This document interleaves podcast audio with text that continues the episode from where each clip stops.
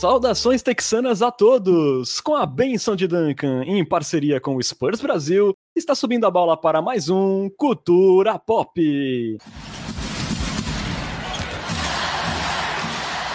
Sejam bem-vindos ao episódio 63 do seu podcast em português sobre o San Antonio Spurs, que chega para falar das primeiras boas impressões deixadas pelo Spurs após a trade deadline, que teve aí Devin Vassell vindo bem como titular e três vitórias em quatro partidas na estrada. Nessa edição também vamos falar de DeJounte Murray no All-Star, do Manu Ginobili rumo ao Olimpo do basquete e também as expectativas para o restante da temporada do Alvinegro. Meu nome é Renan Bellini, falando diretamente de Santo e São Paulo. Estão comigo nessa, formando um Big Tree paulista texano, meus amigos Bruno Pongas e Lucas Pastore. Olá, Bruno, nesse raro momento de luz na temporada do San Antonio Spurs.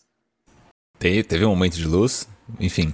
É, boa noite, Renan Bellini, Lucas Pastore, nação popista. Temos aí nosso líder All-Star jogando bem, dando altas enterradas, um, um grande ícone aí da, grande cidade de San Antônio. É isso, gente. Boa noite. Tá aí, esse é o momento de luz, trocas, Dejon Timori fazendo bonito no All-Star, fazendo bonito com a camisa do Spurs, é um bom momento. Boa noite, meu queridíssimo Lucas Pastore. Felizmente a gente errou todas as previsões de trocas, de resultados, mas estamos aí. Bem-vindos de volta. Muito obrigado, Renan. Olá. Olá também para o meu querido amigo Bruno e olá para a nossa estrelar nação popista. É um prazer tocá-los novamente. Confesso que também perdi um momento de luz, ainda estou mergulhado nas trevas, mas admiro o otimismo, Renan. Pois é, um oferecimento de Frostbank. É, antes da gente começar aqui nosso papo, lembramos sempre que você pode apoiar o Cultura Pop e virar um Coyote Premium. E veja só, sai de graça se você já for um cliente do Amazon Prime. É só entrar no nosso canal da Twitch e escolher a opção Assinatura Prime, que você vai ganhar acesso a benefícios exclusivos e sem nenhum custo adicional na sua assinatura. E caso você não tenha o Prime, com apenas R$ 7,90 mensais, você também pode colaborar com o Culturão e ter acesso aos benefícios. Então, mais barato aí que uma coca de 2 litros na padoca. Não perca essa chance de virar um Coyote Premium. Começamos aí dando aquela recapitulada na sequência do Spurs desde o nosso último encontro. É, ainda antes da trade deadline, abrindo ali a rodeio road trip, rolou uma derrota para o Cavaliers. Só que aí depois do fechamento da janela de trocas, que marcou ali a saída do Derek White e a entrada do Devin Vassell no time titular, foram quatro partidas e três vitórias. Começando ali por duas vitórias em dias seguidos, uma categórica contra o Atlanta Hawks, que vinha bem quente, por 136 a 121, com o Spurs derrubando 18 bolas de três pontos, e outra vitória contra o New Orleans Pelicans por 124 a 114, com o DeJounte Murray passando dos 30 pontos nas duas partidas e com o Keldinho anotando seis bolas de três pontos contra o Hawks. É, já outra vitória foi mais protocolar ali contra o frágil Oklahoma City Thunder, que estava sem o SJ, sem o Dort. E a única derrota pós-trade deadline foi para o contender Chicago Bulls, né? Num jogo pegado, onde o Spurs ali foi bem por três quartos, mas desmoronou na última parcial ali pelas mãos de DeMar DeRozan. Após a sequência, o Alvinegro agora soma 23 vitórias e 36 derrotas na temporada, ocupando a 11ª colocação no Oeste, dois jogos e meio atrás do décimo, que é o Portland Trail Blazers, que é o primeiro ali na zona de play-in.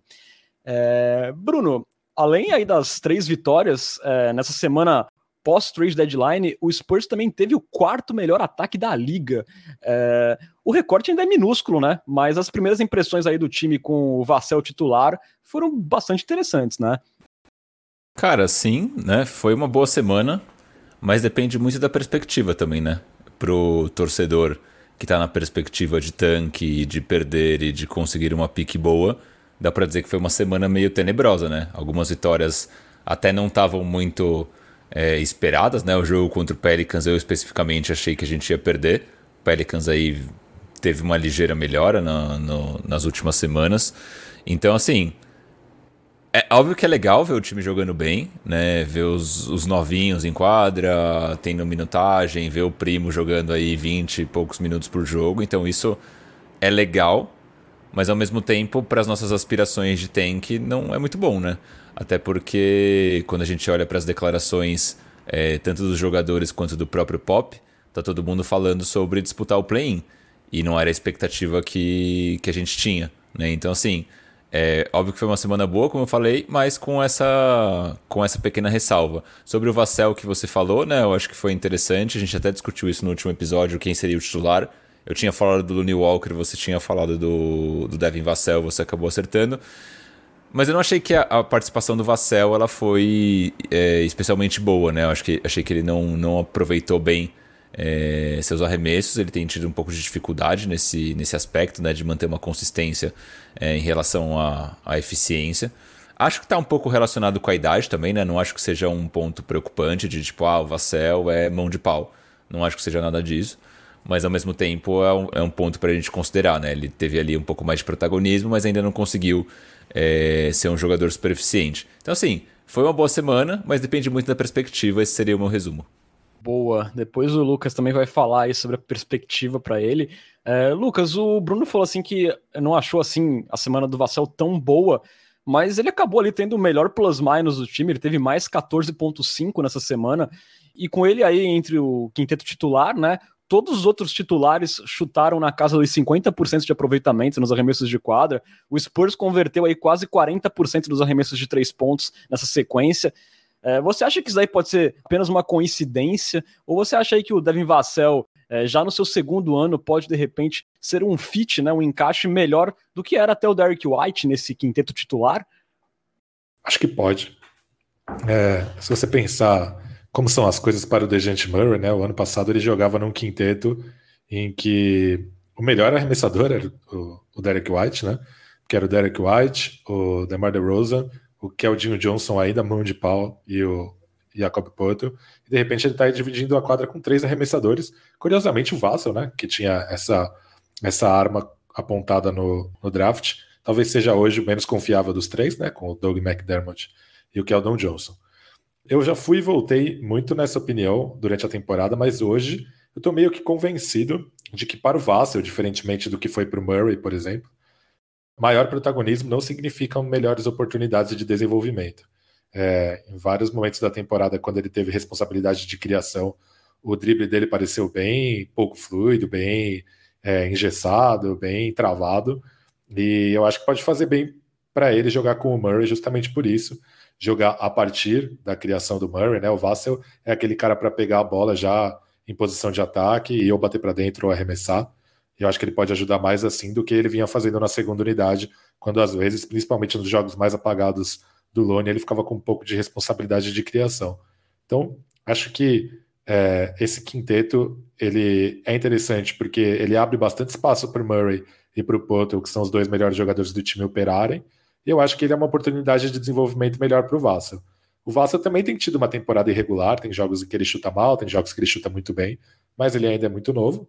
E eu acho que talvez, talvez não, né? Na minha opinião, essa é uma oportunidade melhor de desenvolvimento para ele, com menos responsabilidade de criação e podendo atuar mais como um arremessador. É, né, Lucas, ali com uma segunda arma ofensiva, e ele demonstrou algumas evoluções, né, ofensivamente, é um cara tanto atacando closeouts, até de costas para cesta, de vez em quando ele consegue fazer um jogo de post ali, ele é um cara, assim, que, que vai sendo uma válvula de escape, né, pro Murray também, é uma segunda opção ofensiva que tem uma mão melhor do que vinha tendo o Derek White também nessa temporada, né? E é um cara que traz na defesa também, sem dúvida nenhuma, né? Então, eu acho que o Spurs não perdeu, é, pelo menos nessa primeira semana, não mostrou ter perdido com o Derek White, nem ofensivamente, nada ofensivamente, para falar a verdade, e defensivamente também não, porque o Devin Vassell também é um bom defensor. É, uma coisa que a gente comentava, eu e o Bruno aqui na semana passada, né, sobre a saída do Vassell para o time titular, era como ia ficar a segunda unidade sem o principal jogador do Spurs até então, né? É, o primeiro teste ali contra o Atlanta Hawks é, me preocupou um pouco, apesar da vitória. É, o Looney Walker foi terrível, jogou só 13 minutos. E ali a formação que teve Trey Jones, Josh Primo, o KBG, o Collins, não foi bem. É, deu algumas sobrevidas para o Atlanta Hawks durante a partida. A gente sofreu com o Gallinari ali de um jeito meio tosco até. Mas a gente pode falar aí que, felizmente, nos três jogos seguintes, né? parece que o Looney Walker deu uma acordada para a vida, ele foi mais agressivo ali, anotou ao menos 17 pontos em cada um desses três jogos seguintes, com 50% de aproveitamento nos chutes, 31% dos três pontos. É, claro que a gente aqui já está vacinado, né? Sobre essas ilusões com o L4, mas aí após a saída do White do time e a promoção Vasco para a primeira unidade, será que, Bruno, o Lune pode pelo menos se tornar um sexto homem decente e conseguir fazer essa segunda unidade funcionar, porque ela pareceu bem travada ali no primeiro jogo contra o Hawks? Cara, eu sinceramente eu acho que não, tá? Eu acho que o o Lune de fato teve uma boa semana, né? Tem tido uma boa média nos últimos jogos e não só uma boa média de pontos, mas também um aproveitamento melhor né? Tem sido um pouco mais eficiente do que ele vinha sendo. Então antes até era comum ver o Lune, sei lá, uma semana com 13, 14 pontos de média, mas você ia ver com uma eficiência baixíssima. Nessa última semana ele melhorou nesse quesito. Mas assim, é, eu vou falar o que eu sempre falo e, e desculpe o nosso torcedor que vai nos achar repetitivo, mas eu acho que a gente já está vacinado contra o Lune Walker e, e não, não me surpreenderia ele ter os dois próximos 3, 4 jogos é, ruins ou com um aproveitamento muito ruim né? Mas, mas eu acho que isso foi legal vê-lo jogando bem, com algumas enterradas plásticas em questão em quesito de highlights, eu acho que ele é o que ele vai super bem mas depois na prática é, o, é, um cara que eu não consigo confiar ainda, né? É óbvio que com alguns jogadores a gente tem se surpreendido, né? Por exemplo, o caso do, do Keldon Johnson com seu arremesso, que foi algo que a gente não esperava. A própria evolução do DeJounte Murray, não só a evolução como um todo, né? Como passador, mas também como chutador, foi algo que ele conseguiu ter uma grande evolução. Isso poderia ainda acontecer com o Looney, né? O Looney não é um jogador é, que chegou talvez no seu teto de desenvolvimento, é um jogador que ainda poderia ser lapidado, mas eu simplesmente ainda não, não consigo acreditar que isso vai acontecer com base em todo o histórico que a gente tem visto até aqui. Gostaria, mas acho difícil e não, não estou confiante que isso vai acontecer. Boa. É, Lucas, o Lune, né, sempre jogava ali junto com o Dark White, junto com o Devin Vassell. Será que ele se vendo agora numa situação aí que o contrato dele tá por acabar, ele pode nem receber uma qualifying offer aí na pior das hipóteses, e de repente ele se vê ali numa segunda unidade que não tem ninguém que consegue colocar a bola na cesta. É, você acha que pode ser esse senso de urgência pode é, causar uma melhora no Looney Walker ou você vai na mesma linha do Bruno? Vou numa, numa linha parecida, eu até acho que pode, mas eu não acredito. É, acho que boa parte desses problemas da segunda unidade também tem a ver com falta de química, né? Porque além de todas as trocas, ainda tem a inserção do Zach Collins, então é praticamente um time novo começando a jogar junto durante a temporada. E acho que o Spurs está num momento em que as decisões a serem tomadas sobre o Lonnie Walker, elas não dizem mais respeito só, só sobre o Lonnie Walker, né? A partir da temporada que vem, renovar ou não com o Lonnie Walker também vai passar por se o Spurs acredita que o primo está pronto ou não para entrar é, na rotação, é, se o Spurs imagina que vai tirar alguma coisa do nosso querido Romeu. Que Romeu? O Romeu Langford é, se vai tentar transformar o Josh Richardson numa moeda de troca e por isso colocá-lo para jogar, se vai draftar mais jogadores de perímetro. Então, pro azar do Lonnie Walker, ele deixou de ser é, a fiel da balança e hoje em dia muitas dessas respostas têm que estar favoráveis a ele para o Spurs seguir apostando nele. Então, acho que é, foi uma boa semana de fato, mas ele já teve outras boas semanas ao, ao longo de toda essa trajetória dele no Spurs e acho que vai precisar de muito mais do que isso para convencê-lo para me convencer de que o Spurs deve continuar apostando nele em meio a todas essas condições. Boa. Só falando aqui que eu também tenho muita dificuldade de acreditar no Looney Walker, é que cabe aqui no meu papel fazer as provocações e que aí para meus colegas, mas eu também tenho bastante dificuldade de acreditar no Looney. É... Lucas, você falou do primo, né? Ele se beneficiou aí dessa saída do White. É... Parece que ele chegou para ficar na rotação. Ele teve 19 minutos de média nesses quatro jogos aí pós-deadline, tímidos seis pontos e 1.5 assistências por partida. É, por enquanto foram ali basicamente lampejos né, do Josh Primo, mas eu também acho que a torcida não pode cobrar muito mais do que isso nessa temporada, né? Não, acho que não. É, eu também, eu como torcedor, acho muito legal vê-lo na rotação jogando tantos minutos, embora às vezes me passe a impressão às vezes não, né? Na maioria das vezes me passa a impressão que ele não tá pronto ainda. Racionalmente, até penso se é melhor ele estar tá jogando esses minutos do que ele tá atuando com mais protagonismo na D-League, mas beleza, assim. É, acho que ele já fez bastante isso, né, de liga essa temporada, então são dois, dois passos diferentes de aprendizado. Provavelmente está aprendendo coisas diferentes, jogando num nível mais alto. Então acho que nessa altura não tem muito resposta certa, não. É, resposta errada. É, mas de fato foram minutos tímidos, mas é isso, né? Não dá para esperar nada muito diferente dele nessa altura da carreira dele. É, Lucas, antes de passar para o Bruno, tem uma pergunta que o pessoal faz sobre o Trey Jones. É, você acha assim que o primo merece ter prioridade em relação ao Trey Jones? A partir do momento que a franquia, é, que a comissão técnica, a diretoria acharem que o, o primo está pronto para jogar minutos de NBA, acho que sim, porque ele tem um teto claramente maior. O Trey Jones, eu acho que ele já, diferentemente do primo, eu acho que ele já é um jogador de NBA, mas os defeitos dele eu acho que eles são meio incorrigíveis, assim. Eu acho que ele vai ser para sempre. Eu já falei isso aqui, né? Ele é um jogador que tem uma tem pares na NBA, assim por assim dizer, né? Esse armador que vem do banco, que é um floor general, mas não tem chute, né? Tem o próprio Rajon Rondo, TJ McConnell, enfim, tem outros. Mas é difícil imaginar ele sendo muito mais do que isso, né? Diferentemente do primo, que hoje não é um jogador da NBA.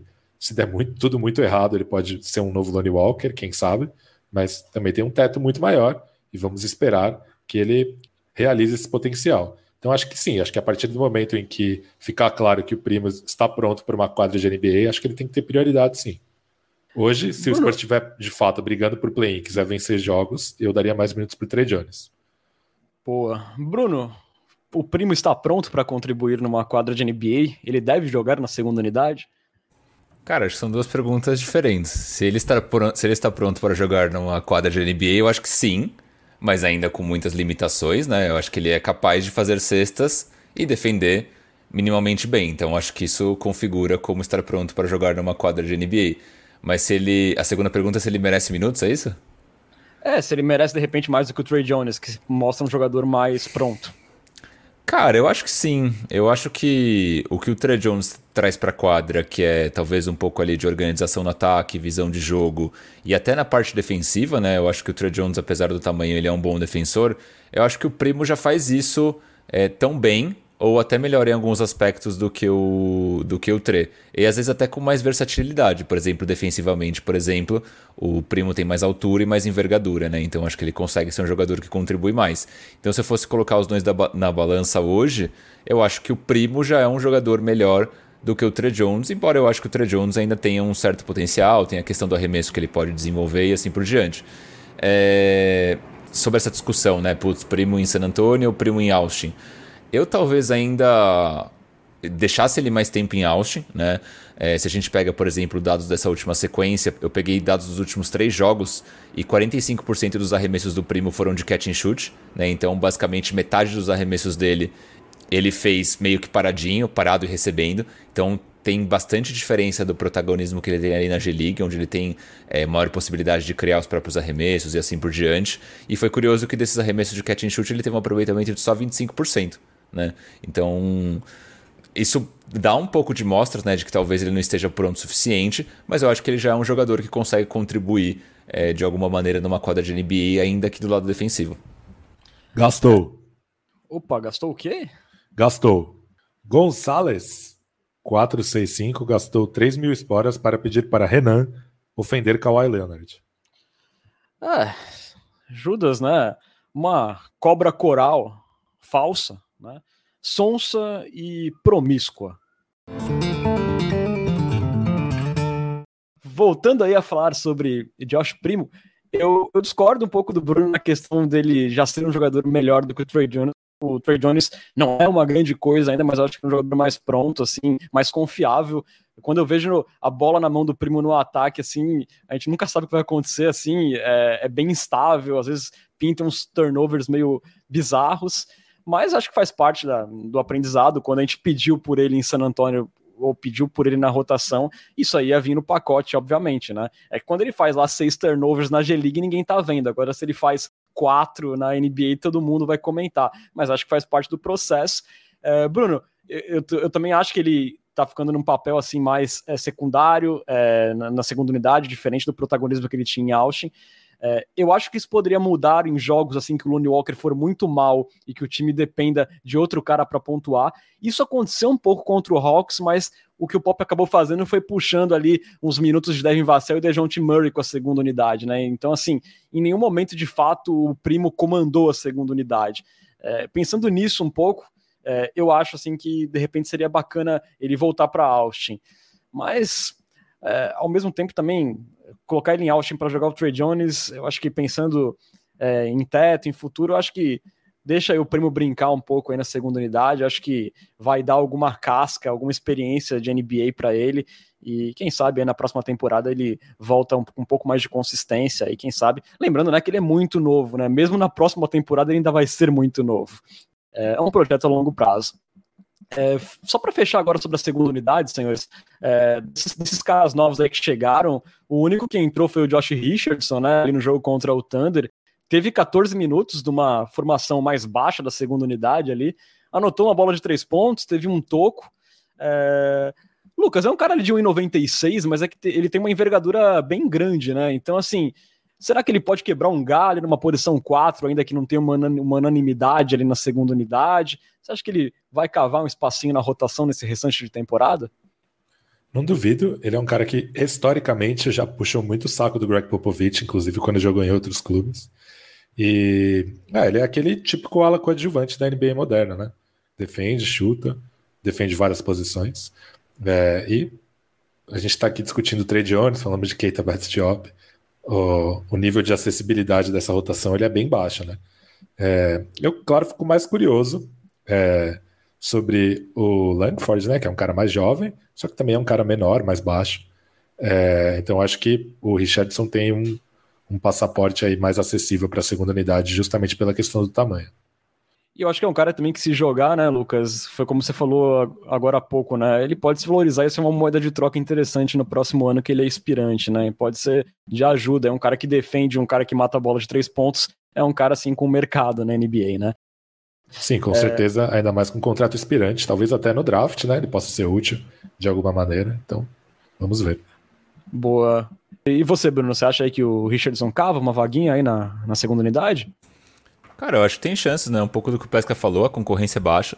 O que eu acho interessante no, no Richardson é que ele traz elementos que alguns outros jogadores trazem, tipo o Keita Bates Diop, mas eu acho que ele tem um mais habilidades no seu jogo, né? Então, por exemplo, essa questão da versatilidade ofensiva, é defensiva, desculpa, que é algo que o Keita Bates Diop tem. O Richardson tem isso, mas ele, além disso ele traz é, mais coisas para o jogo. Por exemplo, no jogo contra o Thunder, os jogadores que ele mais marcou foram o Treman, que é um combo guard, né, um cara de 1,96, e o Darius Basley, que é um cara de 2,08 metros. Tá? Então isso mostra é, o quão versátil é o Josh Richardson defensivamente e o quanto que ele consegue ser um defensor multiposicional.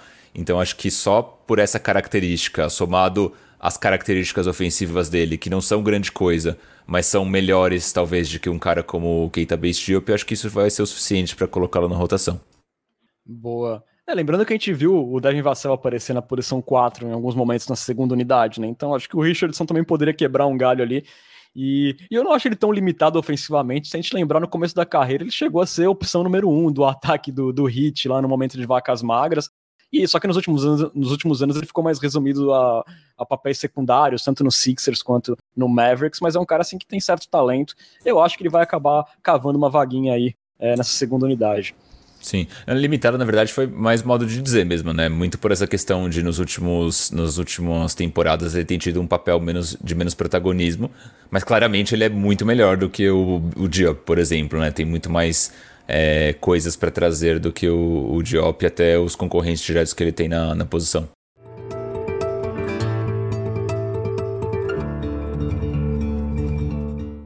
Senhores, falando agora do nosso All-Star e líder, DeJounte Murray, que teve uma participação bacana no Jogo das Estrelas lá em Cleveland, né? Ele foi o quarto maior pontuador do time Duran, né? Com 17 pontos, umas cravadas legais lá em parceria com o Lamelo Ball.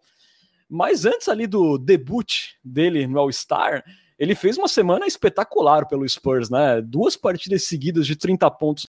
Numa delas ali com o seu 11 triple-double na temporada, chutando quase 53% na semana nos arremessos de quadra.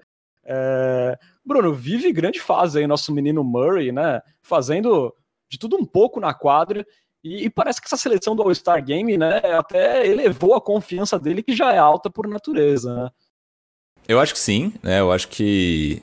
Primeiro que no All-Star ele teve uma participação melhor até do que eu imaginava, né? Eu imaginei que ele fosse jogar pouco e nos poucos minutos que ele fosse jogar, ele fosse ficar ali mais acanhado, mais passando a bola e tudo mais, mas ele conseguiu até ter um protagonismo ofensivo, teve pelo menos duas enterradas ali muito divertidas, né? Uma que ele jogou a bola na tabela, é, pegou de volta fez a enterrada. Então, assim, é, dentro do All-Star eu senti ele bastante confiante, bastante à vontade, isso foi bem legal.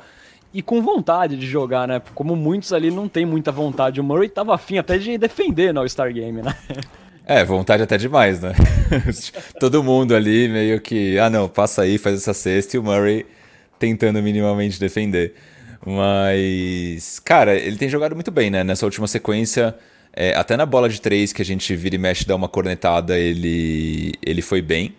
É, em relação à eficiência também, que é outro ponto que a gente geralmente corneta, ele parece que tem melhorado um pouco nos últimos jogos, nas últimas semanas. Então, assim, todos os pontos que a gente tem é, trazido do Murray como defeitos do jogo dele, ele consistentemente tem conseguido evoluir. E uma das coisas que mais me chama atenção, só para fechar esse arco do Murray, né, é a questão da, do quanto ele consegue armar o jogo, organizar a quadra sem ser uma máquina de cometer turnovers, né? E, o que é muito raro para os armadores principais, né? O Murray hoje está cometendo aí 1.3 é, turnover por jogo, né? Se você pega, por exemplo, um cara como o Chris Paul, que é um dos armadores mais é, conceituados da NBA, é um cara que comete aí 2.4. Né? Então você pega ali um cara que está num patamar altíssimo e compara o Murray, e você vê que o Murray ele está absurdamente bem nesse aspecto. E é muito raro para um armador ter uma taxa de turnovers abaixo de 2. Né? Muito raro mesmo. Então, assim, a evolução do Murray é incrível, essa parte dele como organizador do jogo e cuidando da bola também é fenomenal. Então é um cara que realmente tem, tem sido motivo de orgulho aí pro, torcedor do San Antonio Spurs, e ver o All-Star foi divertido demais. Pois é, com certeza. E Lucas, até puxando esse gancho aí do, do Bruno, né, que falou do Dejounte cuidando bem da bola, ele se tornou aí o primeiro jogador a fazer 30 pontos, 10 assistências e apenas um turnover em jogos consecutivos. Ali, segundo um dado levantado pela ESPN Gringa, Gring, Gringa é ótimo, né? Pela ESPN Gringa, é, é irretocável, né? A temporada do Murray até aqui é, especialmente nesse quesito de cuidar bem da bola. É, queria saber se você acha que ainda melhora nessa temporada ou até melhora no futuro, Lucas. O teto do Murray ainda ele já chegou no teto você ainda vê mais espaço para ele crescer? A temporada dele é muito boa mesmo, bem melhor do que eu esperava. E quando o Derek White foi trocado, eu até temi um pouco, pô, será que o Murray. É... Porque o Murray reagiu mal à troca, a princípio, né? E depois o, o White era quem ajudava ou ajudava a se livrar um pouquinho do fardo ofensivo, né? Mas é, aparentemente foi boa a reação do Murray, né? De entender melhor a responsabilidade dele e assumi-la. Claro que o lance dos turnovers também tem a ver com o fato de que ele tenta passes bem menos elaborados do que o do Chris Paul, por exemplo, mas mesmo assim, pelo volume, né? Não é, não é só a questão dos passes, ele poderia, enfim, pisar fora da quadra, cometer faltas de ataque. É, então, realmente é um cara que cuida muito bem da bola. Ô, Pesca, só, uma, só, só, só, eu me corrigindo aí mesmo rapidinho, esse, esse 1.3 de turnover foram nos últimos jogos, tá? Na temporada, é. a média dele é 2.4, que seria basicamente igual ao do Chris Paul e seria igualmente expressivo. É, sobre o desenvolvimento do Murray, é, obviamente pensando em coisas realistas assim, né? Não vou falar de... Ah, ele poderia ter o, o drible do, do Kyrie Irving, o arremesso do, do Curry e a defesa do Giannis. É, mas uma coisa que eu acho que destravaria o jogo dele a ponto de eu, dele ser um All-Star confiante é, é, sim a questão do drible. É, eu acho que o que falta para o Murray ser uma estrela de primeiro nível da NBA é conseguir explorar as matchups. Então, é, quando você vê, por exemplo, o Murray atacando um pivô muito mais lento do que ele, quantas vezes a gente já viu ele tentar ali fazer a curva, né, virar a esquina, passar pelo pivô, não conseguir, e aí não só não conseguir, mas também não conseguir manter o drible vivo e aí parar e ficar rodando à procura de um passe. É... Então, eu não acho que ele tem que ter o drible muito bom para um dia conseguir pegar o Ludort ou o Robert Covington ou o PJ Tucker e tirar esses caras no drible, mas ele tem que ter o drible bom o bastante para se ele for marcado por um Jokic da vida ou por um ou pelo contrário, né, pelo um Trey Young, um cara muito mais fraco que ele, ele tem que atropelar esses caras e chegar na, na cesta para, enfim, ou fazer uma cesta, ou conseguir uma falta, ou atrair uma dobra para conseguir um passe. É, eu acho que é isso que falta no jogo dele para ele ser uma, um All-Star com consistência. Eu sei que não é fácil falar, mas eu acho que é uma coisa acessível, sim, principalmente para um cara que vem vem melhorando pouco a pouco a cada temporada. Então acho que se ele melhorar o drible dele, coisa de 10, 15%, a ponto dele conseguir usar a capacidade física que ele tem para atacar os matchups, aí eu acho que vai ser um, um, um salto importante é, ofensivo para ele, consequentemente na carreira dele. Eu também acho que é bem acessível, Lucas. É, eu concordo que quando ele pega pivôs, às vezes ele acaba segurando a bola com as duas mãos, né? O drible morre. A parte legal é que mesmo nessas situações ele não comete besteira, não comete turnovers, ele consegue ainda achar um passe que mantém o ataque vivo mas eu acho que nesses mismatches assim contra pivôs, eu acho que ele poderia melhorar. Contra jogadores mais baixos, como o Trey Young, eu acho que ele já tá melhorando, tanto que ele abusou do Trey Young no jogo contra o Hawks. Eh, anteriormente na temporada, ele abusou do Dennis Schroeder contra o Celtics. Eu acho, inclusive, que é uma das grandes evoluções do DeJounte Murray nessa temporada, é ele saber usar o tamanho que ele tem para pontuar. É, a gente falava que ele tinha um, um aproveitamento ruim, assim, ali no garrafão sem ser área restrita, ele não conseguia ter um floater decente, e hoje em dia a gente já vê ele conseguindo colocar esses caras mais baixos nas costas e tirar vantagem do, do, da envergadura que ele tem para pontuar. Isso acho que ele melhorou bastante. Também acho que os crossovers dele estão cada vez melhores ali, quando ele dá aquele drible e vai no mid-range, é uma bola de segurança dele, é uma bola mortal. Agora, contra pivôs, eu, eu acho que sim, ele tem, ele tem a melhorar.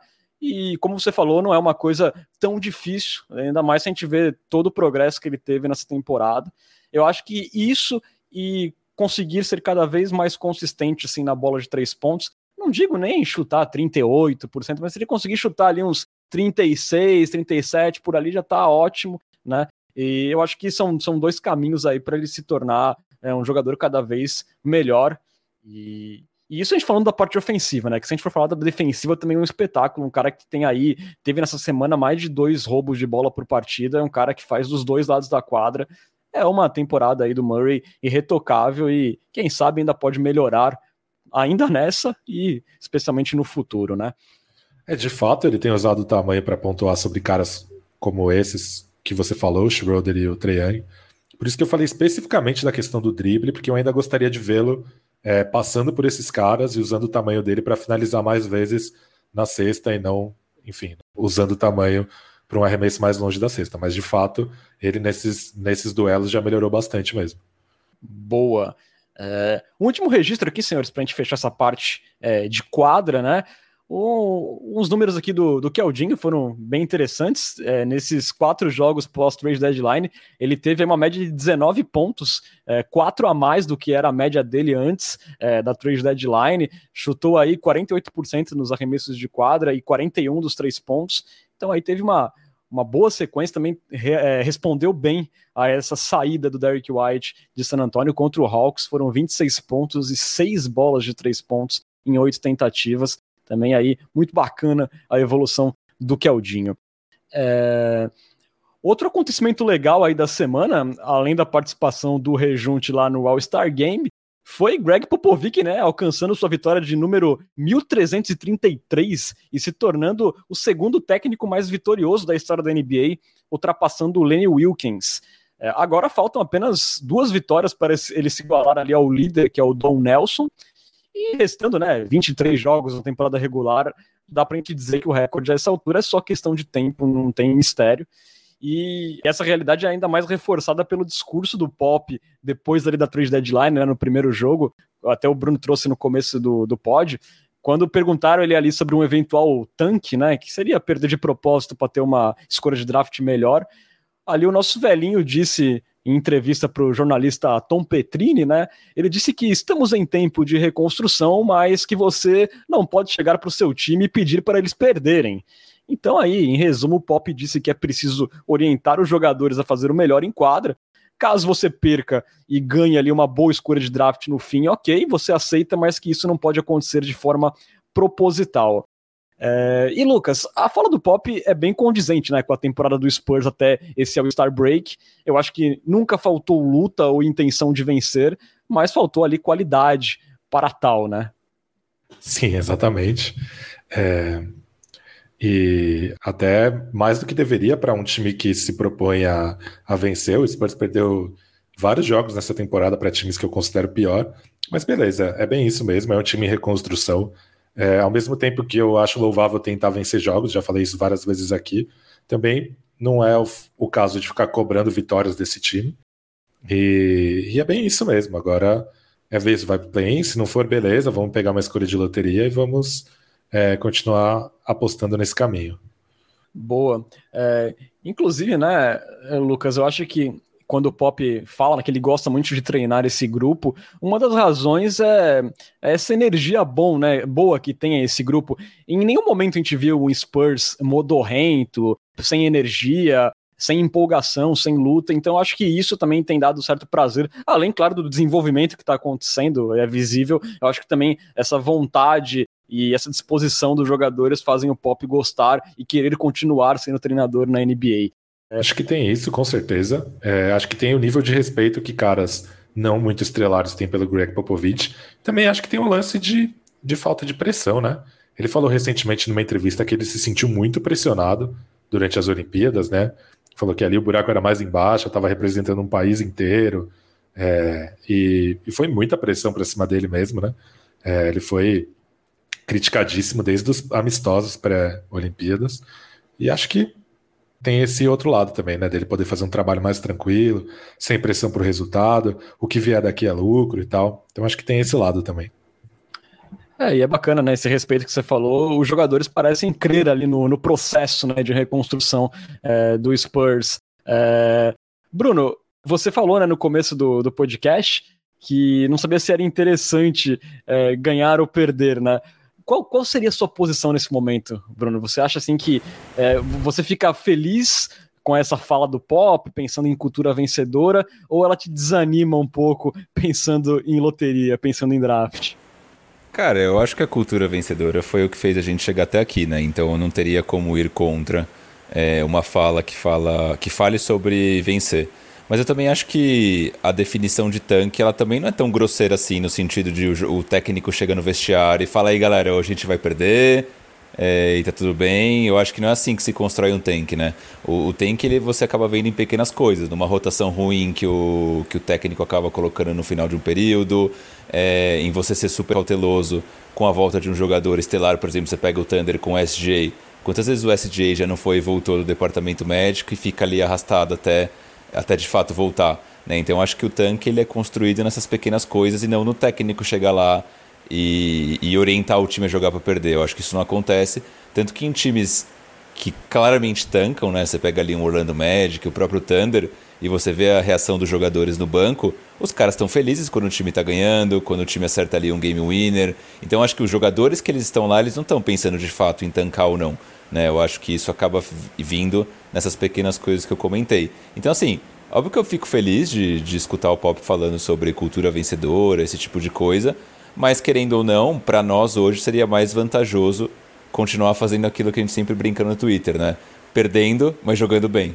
Né? Esse seria o cenário ideal, que você mantém ali um time competitivo, um time brigando, é... mas você está, na teoria, contribuindo para ter uma pique melhor.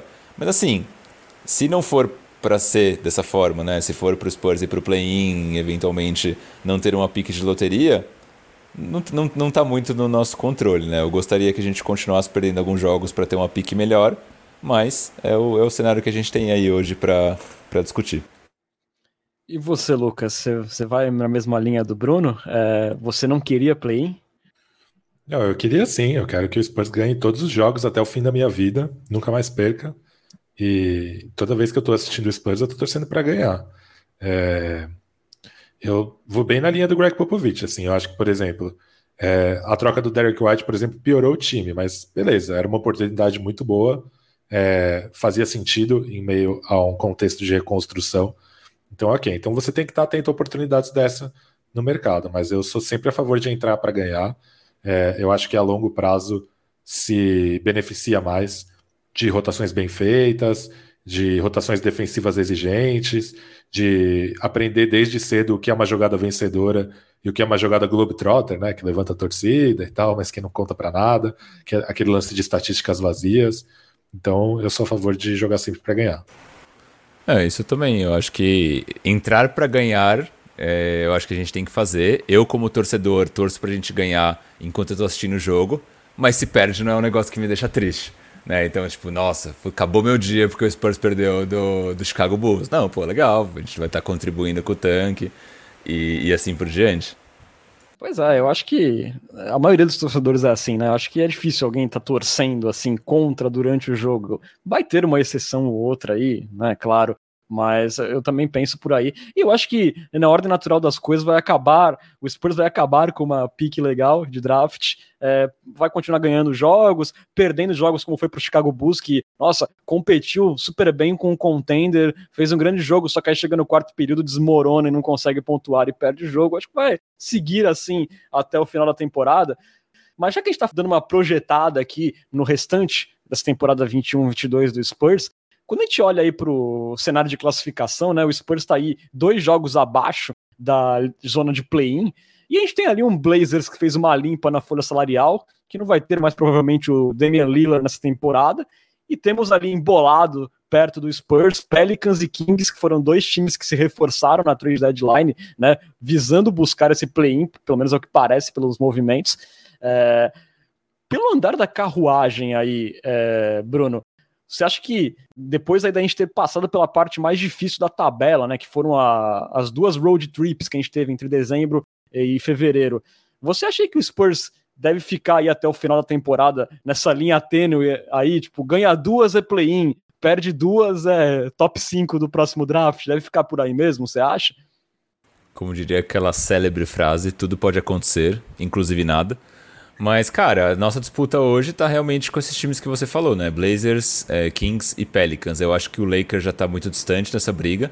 Eu acho que o San Antonio hoje tem um time pau a pau com a maioria desses caras. Talvez eu, na minha visão, né? Um pouco pior do que o Kings e um pouco melhor do que Blazers e Pelicans. Ou, ou acho que talvez um pouco pior até do que o Pelicans.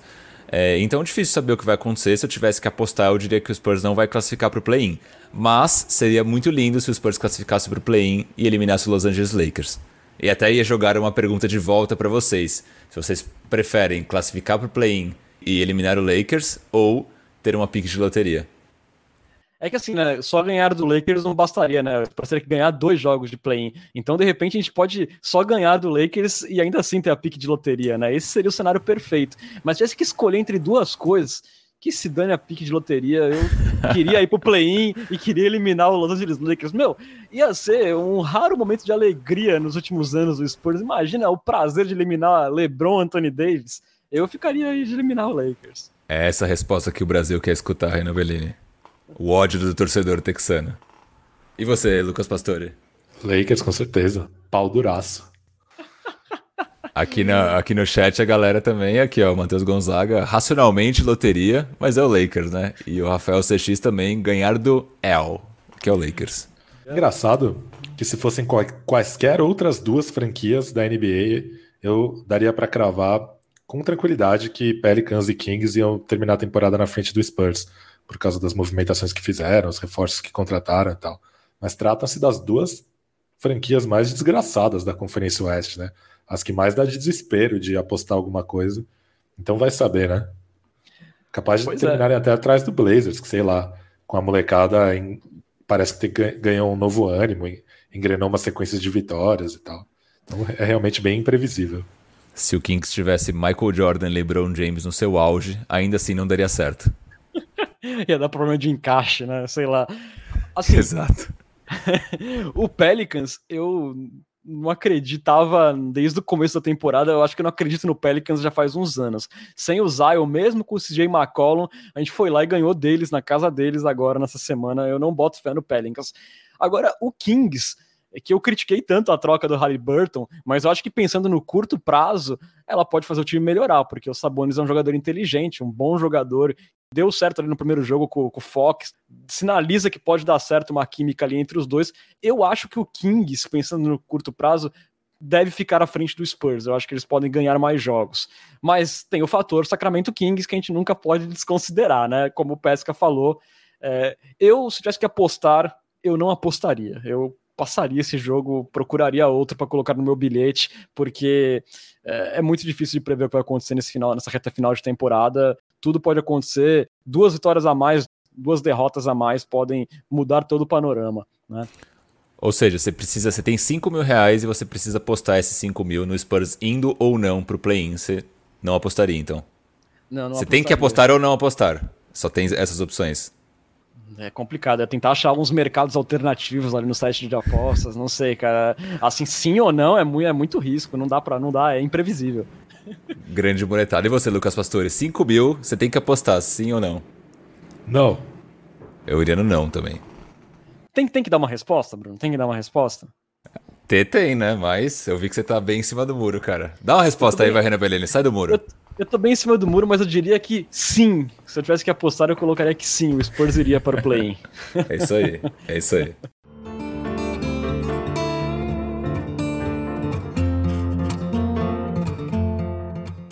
Bom, galera, falando aqui da próxima sequência do Spurs, serão mais três jogos aí na estrada, fechando a Rodeo Road Trip.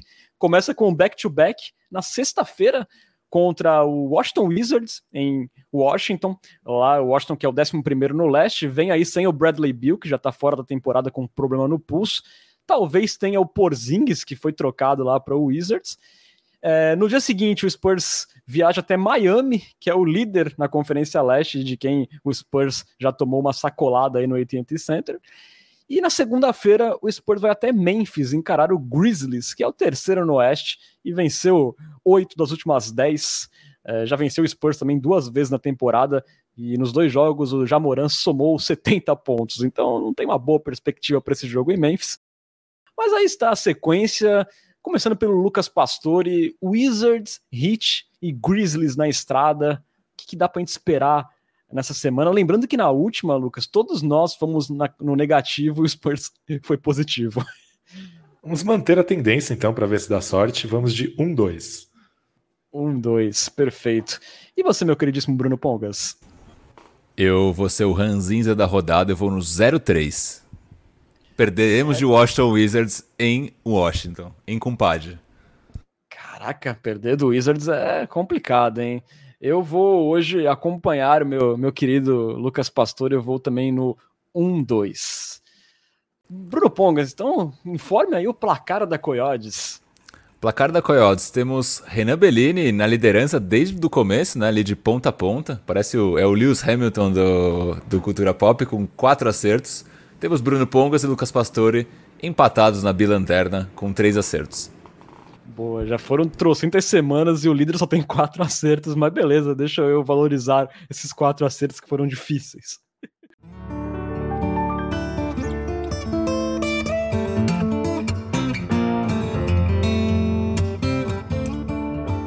Passando aqui por mais notícias legais da semana, né?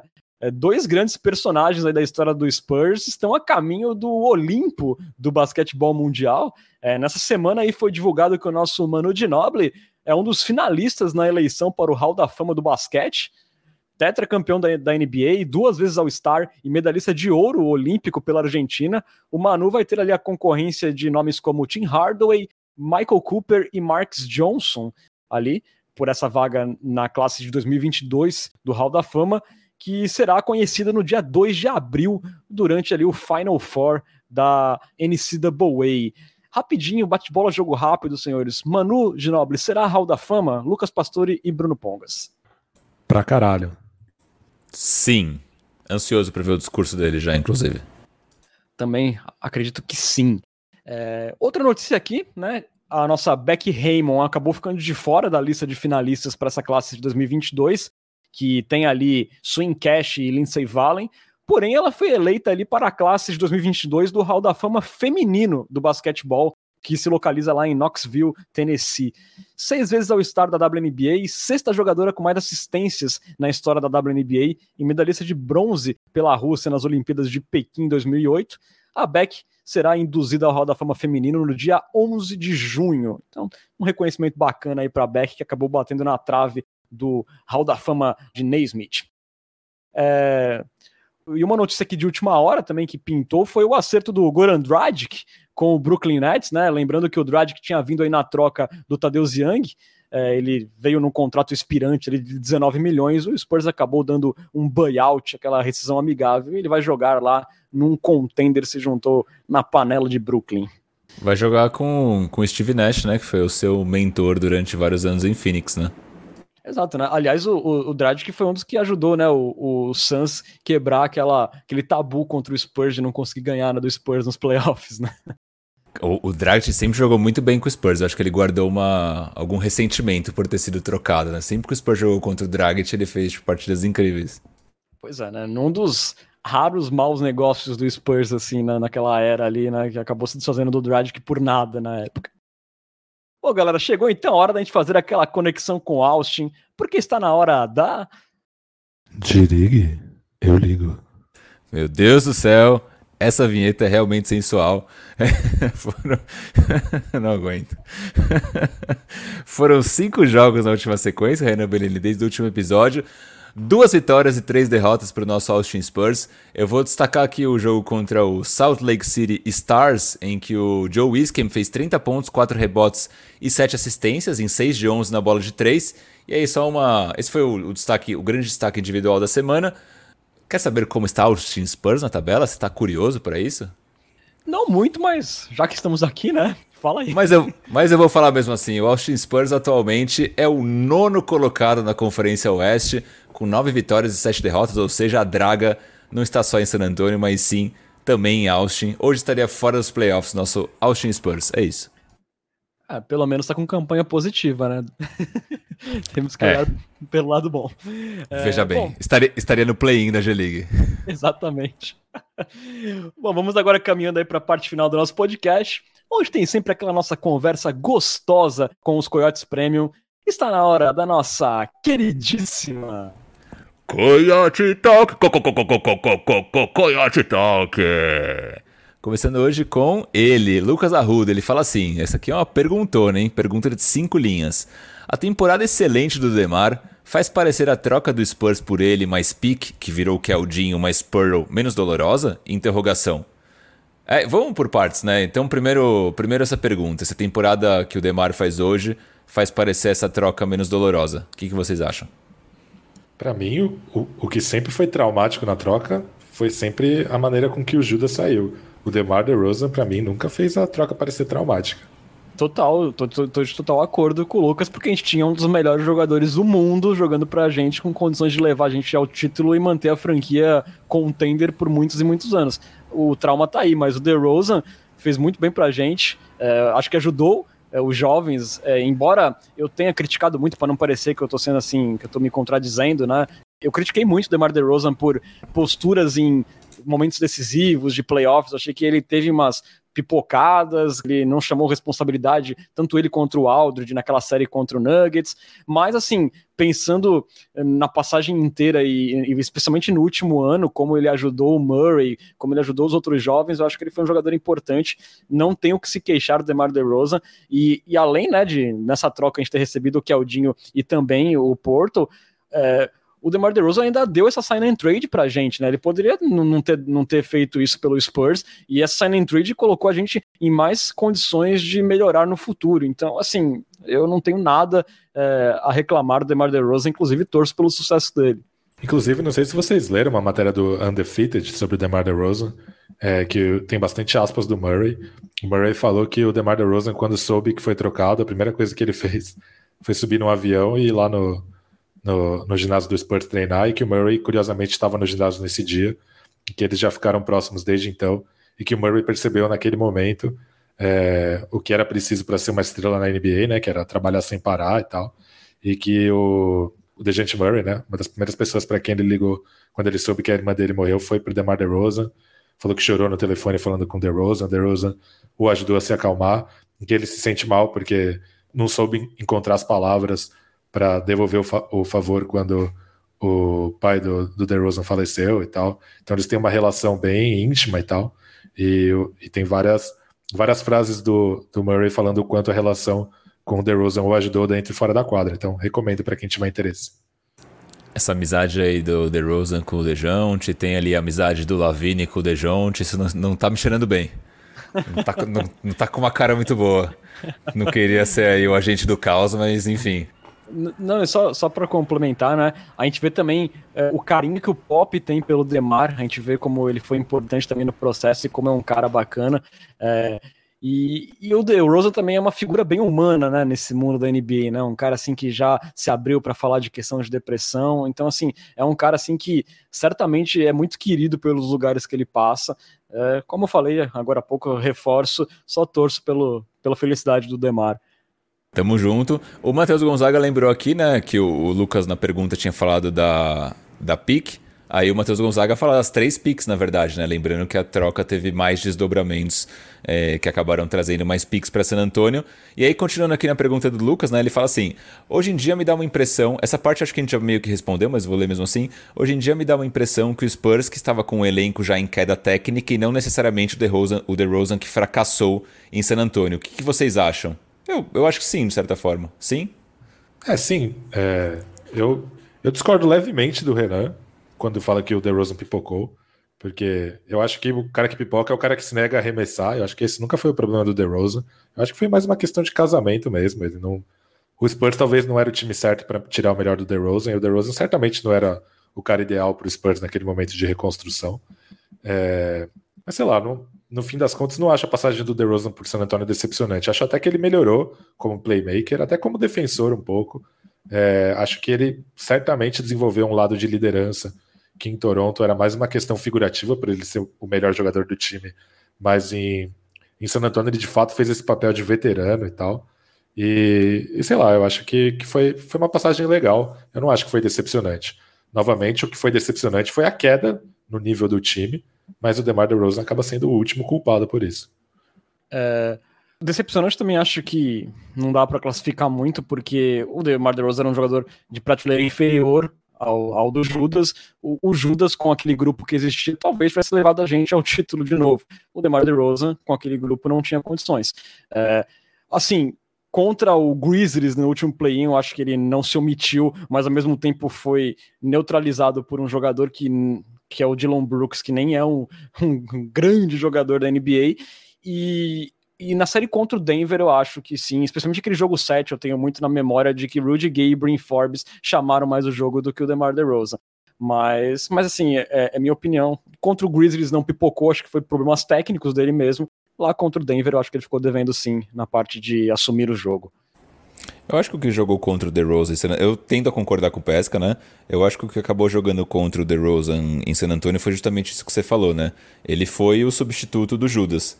E eu acho que, por mais que a gente tivesse bem claro desde o começo que eles eram jogadores diferentes, eu acho que é inevitável você fazer essa relação de, pô, o Judas fazia isso, e aí veio o DeRozan e não conseguiu fazer igual. Então acho que, querendo ou não, ficou um pouco dessa sensação de, tipo, saudades do meu ex, sabe?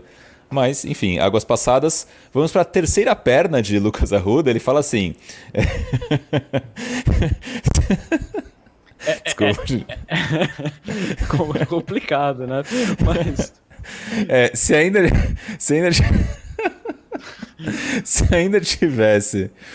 É, deixa eu tomar uma hora aqui. Se ainda tivesse um jogador no mesmo patamar do Lavine, estaríamos bem nos três anos que ele ficou?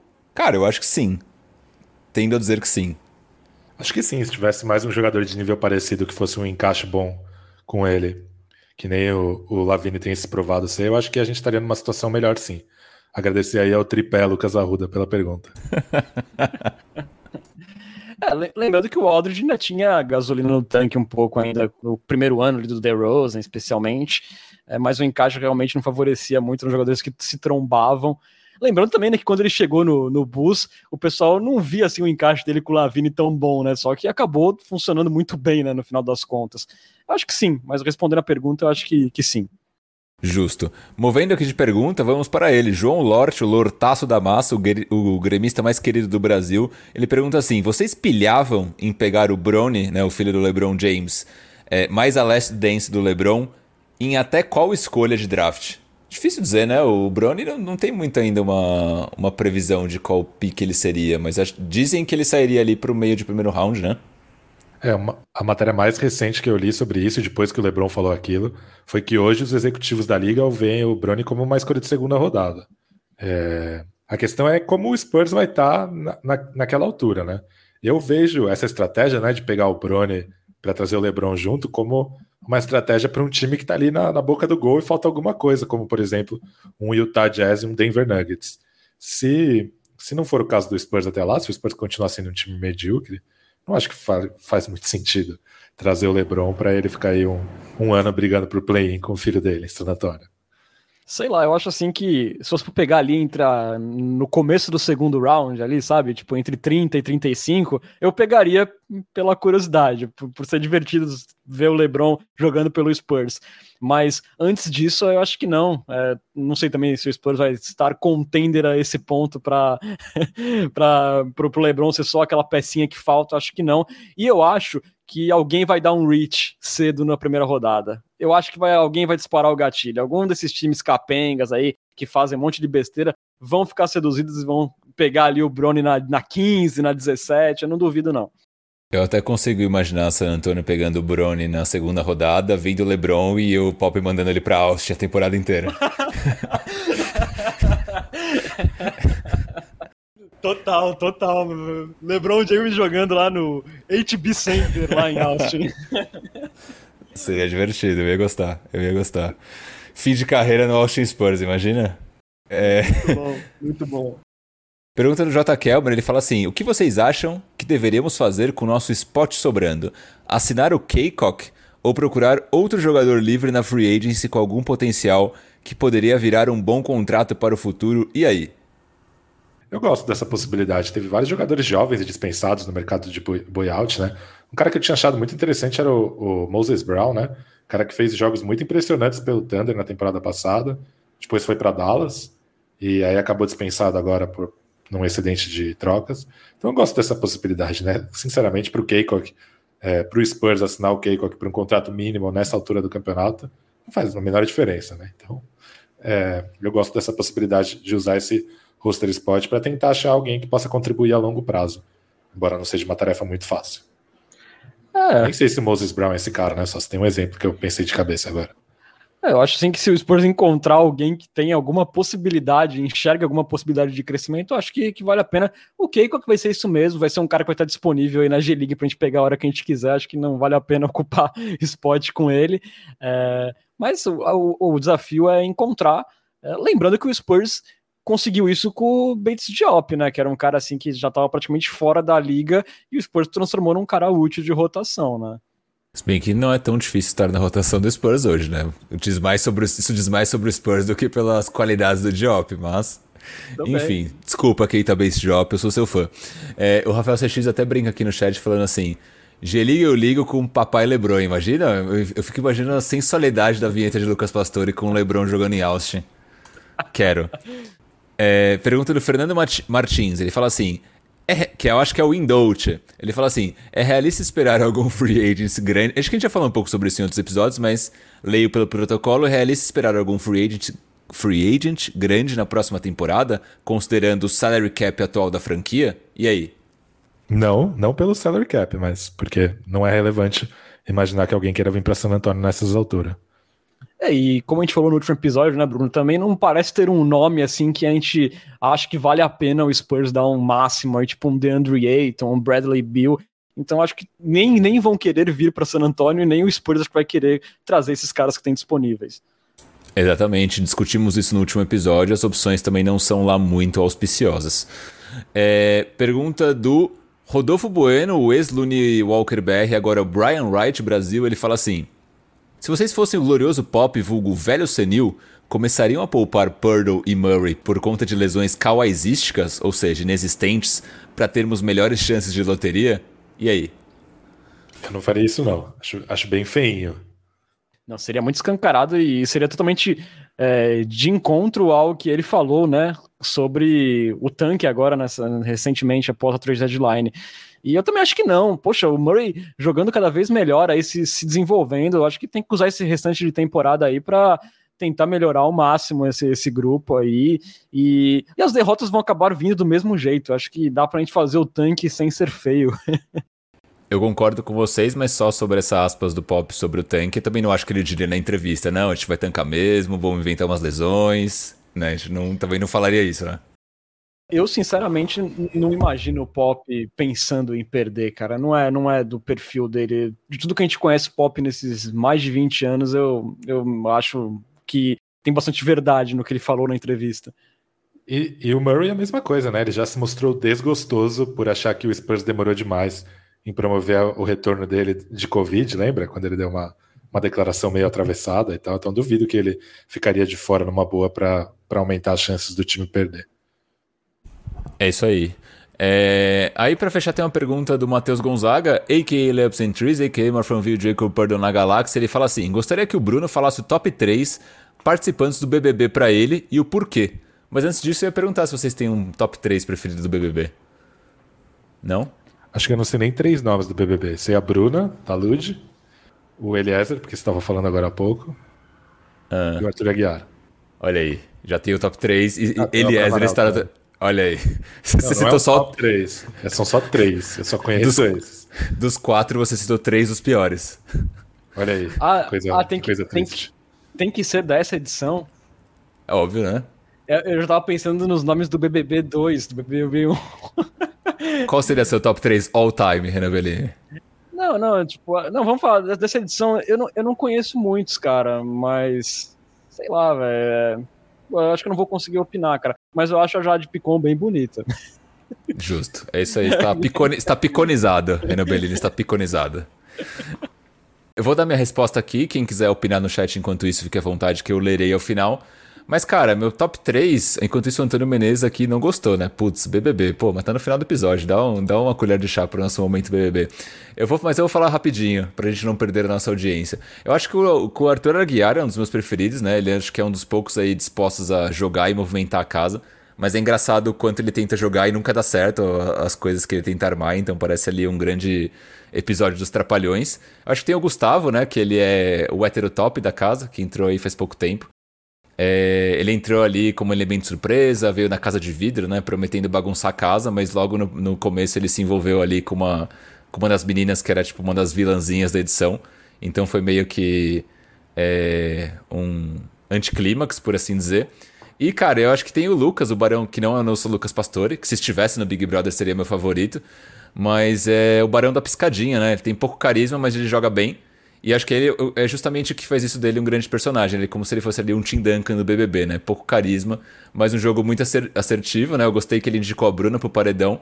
E aí eu queria ficar só com uma definição do Chico Barney, que é um cara que escreve ali pro UOL, sobre o Barão da Piscadinha, que eu achei muito, muito relevante e vocês vão entender. Ele fala assim, abre aspas... O Barão da Piscadinha lembra um pouco o pragmatismo da seleção do Parreira. Não encanta, não convence, mas vai reunindo importantes títulos para a posteridade. Teve visão de jogo ao indicar Bruna e promete mobilização para colocar Thiago no alvo. Interessante, apesar de enfadonha. Ou seja, é isso aí. Cara, o negócio é complexo, né, Lucas? Os caras fazem uma análise toda esquematizada. Você vê que eu não entendo nada, que o meu único critério para falar de alguém foi beleza. É isso aí. Fechamos. Fechamos? Bom, galera, vocês sabem que vocês podem seguir o Cultura Pop nas redes sociais. Estamos no Twitter e no Instagram, no arroba Cultura Pop Pod. Mesmo endereço da Twitch, onde você assiste nossas gravações e também pode apoiar o Cultura Pop. São dois caminhos para virar um Coyote Premium, ou via Amazon Prime, com a assinatura saindo de graça, isso mesmo que você ouviu, de graça, ou então pagando ali a bagatela de R$ 7,90 por mês. Das duas formas, você vai virar aí um Coyote Premium, que vai ter acesso a benefícios exclusivos, como participar do nosso grupo do WhatsApp, dar pitacos em nossos roteiros, também mandar perguntas para a Coyote Talk com prioridade e ganhar emotes exclusivos para interagir na Twitch. Qualquer dúvida sobre assinatura é só procurar a gente no inbox. E registrando também que o Cultura Pop é uma parceria com o site Spurs Brasil, que desde 2008 é a sua fonte de notícias em português da franquia Silver and Black. Acesse lá spursbrasil.com. Valeuzão, meu querido amigo bebezístico Bruno Pongas. Esperamos aí uma semana, não sei, com vitórias, talvez não seja tão bom no seu ponto de vista, mas uma semana agradável aí com mais triple doubles do DeJounte Murray. É isso aí, Renan Bellini. O que tiver que ser será, sejam vitórias ou derrotas. Boa noite, nação popista. Renan Bellini e Lucas Pastore. Nos vemos no próximo episódio. Tchau! Valeuzão, meu queridíssimo Lucas Pastore. Estava com saudade das suas despedidas. Obrigado você, Renan, pela mediação Serelepe. Também queria agradecer ao Bruno pelos comentários salientes. E é como diria o cantor Ferrugem: pode Guaraná e amendoim. É isso aí. Valeu, galera. Voltamos aí na semana que vem. Muito obrigado pela audiência. Você esteve na companhia de Renan Bellini, Bruno Pongas e Lucas Pastore. Até a próxima. Tchau, tchau. Tchau.